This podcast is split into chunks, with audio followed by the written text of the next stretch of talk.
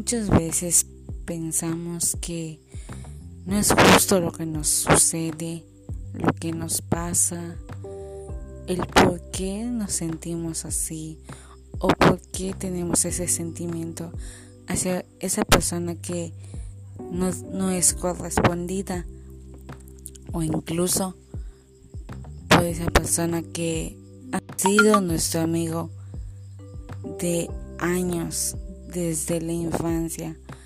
¿Por qué nos sucede esas cosas?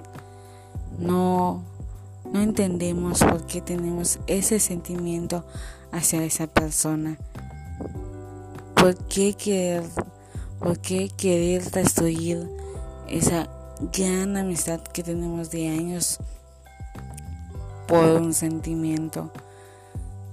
Tal vez sería mejor callar en nuestro corazón y decirle que no grite cuando estemos frente a esa persona. Es muy doloroso que a veces digas tus sentimientos y esa persona no te corresponda como tú lo planeas. Es muy doloroso.